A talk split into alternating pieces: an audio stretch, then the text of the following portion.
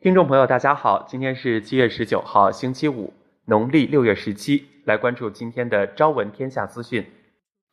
常州市公安局网安支队通报，七月十七号上午，常州市发生一起交通事故，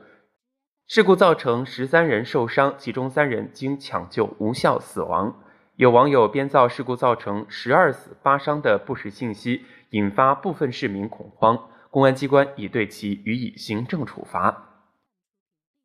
七月十八号九时零五分左右，中共宁波市镇海区委常委、镇海区政府党组成员熊鹏桥同志在现场勘察某建筑工地时不慎坠落，经抢救无效，不幸去世。得悉情况后，宁波市镇海区相关负责人立即赶至医院探望并慰问家属。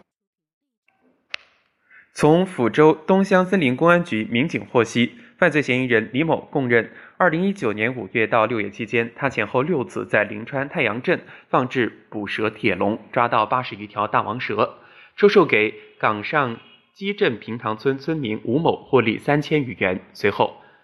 东乡森林公安局联合区公安局治安大队、区野保部门、当地派出所统一行动，对犯罪嫌疑人吴某的住所依法进行搜搜查，在其家中地下室。搜查出各种蛇一百一十五条。目前，犯罪嫌疑人李某涉嫌非法狩猎罪，吴某涉嫌掩饰、隐瞒犯罪所得罪，已被区森林公安局依法刑事拘留，案件还在进一步侦办当中。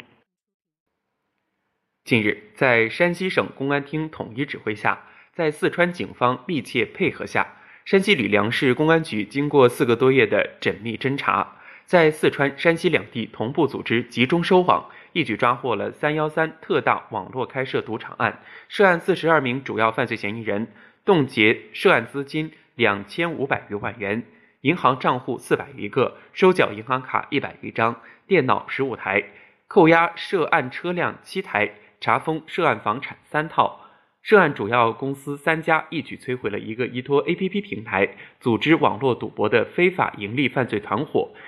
涉案资金流水近五亿元。近日，广东汕头海关成功侦破一起特大燕窝走私案，黄某等四名外逃犯罪嫌疑人落网。经初步查证，二零一八年以来，以王某、金某等人为首的团伙从印度尼西亚、马来西亚等国大量订购燕窝，向国内走私。目前已查证涉案走私燕窝约三百五十吨，案值约四十亿元人民币。十七号，江苏常州闹市区一辆奔驰车。连撞多辆电动车，目前已致三死十伤。据艾特常州交警在线十七号晚通报，经初步查证，肇事驾驶人徐某某及、其王某某无犯罪记录，排除酒驾、毒驾。据二人供述，夫妻二人是将刚补好漆的奔驰小客车送还车主，途中徐某某出现晕厥、口吐带血白沫，车辆失控。那么现在该事故正在进一步的调查处理当中。安徽亳州市纪委监委消息，日前，经安徽省纪委监委和亳州市委批准，亳州市纪委监委对亳州市政府原秘书长、党组成员、机关党组书记吴火全严重违纪违法问题进行了立案审查和监察调查。当地时间七月十八号，沃尔沃汽车宣布将公司固定成本削减二十亿瑞典克朗和二点一四亿美元。该公司警告称。中美贸易纷争导致的关税威胁和定价压力正在削弱其盈利能力。在截至六月三十号的第二季度，尽管沃尔沃汽车营收同比微增百分之一点八至六百七十二亿瑞典克朗，但该公司营业利润同比大跌百分之三十八点一到二十六亿瑞典克朗，跌幅较第一季度更大。今年上半年。该公司营收创纪录的达到一千三百零一亿瑞典克朗，但营业利润从去年同期的七十八亿克朗降至五十五亿克朗。沃尔沃在一份声明中表示，预计市场状况将继续对公司的利率、利润率构成压力，但与去年同期相比，预计销量增长和成本削减措施的结合将使公司今年下半年的利润有所加强。我们继续关注新闻。七月十七号，国家统计局广东调查总队公布数据：二零一九年上半年，广东居民人均可支配收入两万零三百二十二元，比上年同期名义增长百分之八点六，增速与上半年同期持平，比一季度提高零点一个百分点。公开信息发现，目前包括广东在内，一共已有十三个省区市公布上半年居民人均可支配收入数据。这其中，广东首次超过两万元大关，但其在十三个已公开数据的省份中，并非最高。第一为超过三万元的北京，上半年北京居民人均可支配收入三万三千八百六十元，同比增长百分之八点九。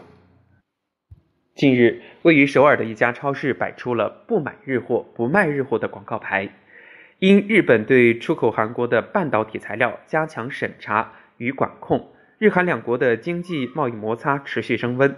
历史积怨加上日本的制裁行为，引燃不少韩国民众对日本的愤怒，展开了愈演愈烈的抵制日货活动。据一名韩国青年说：“我们感到被轻视，所以要让日本看看韩国人的力量。”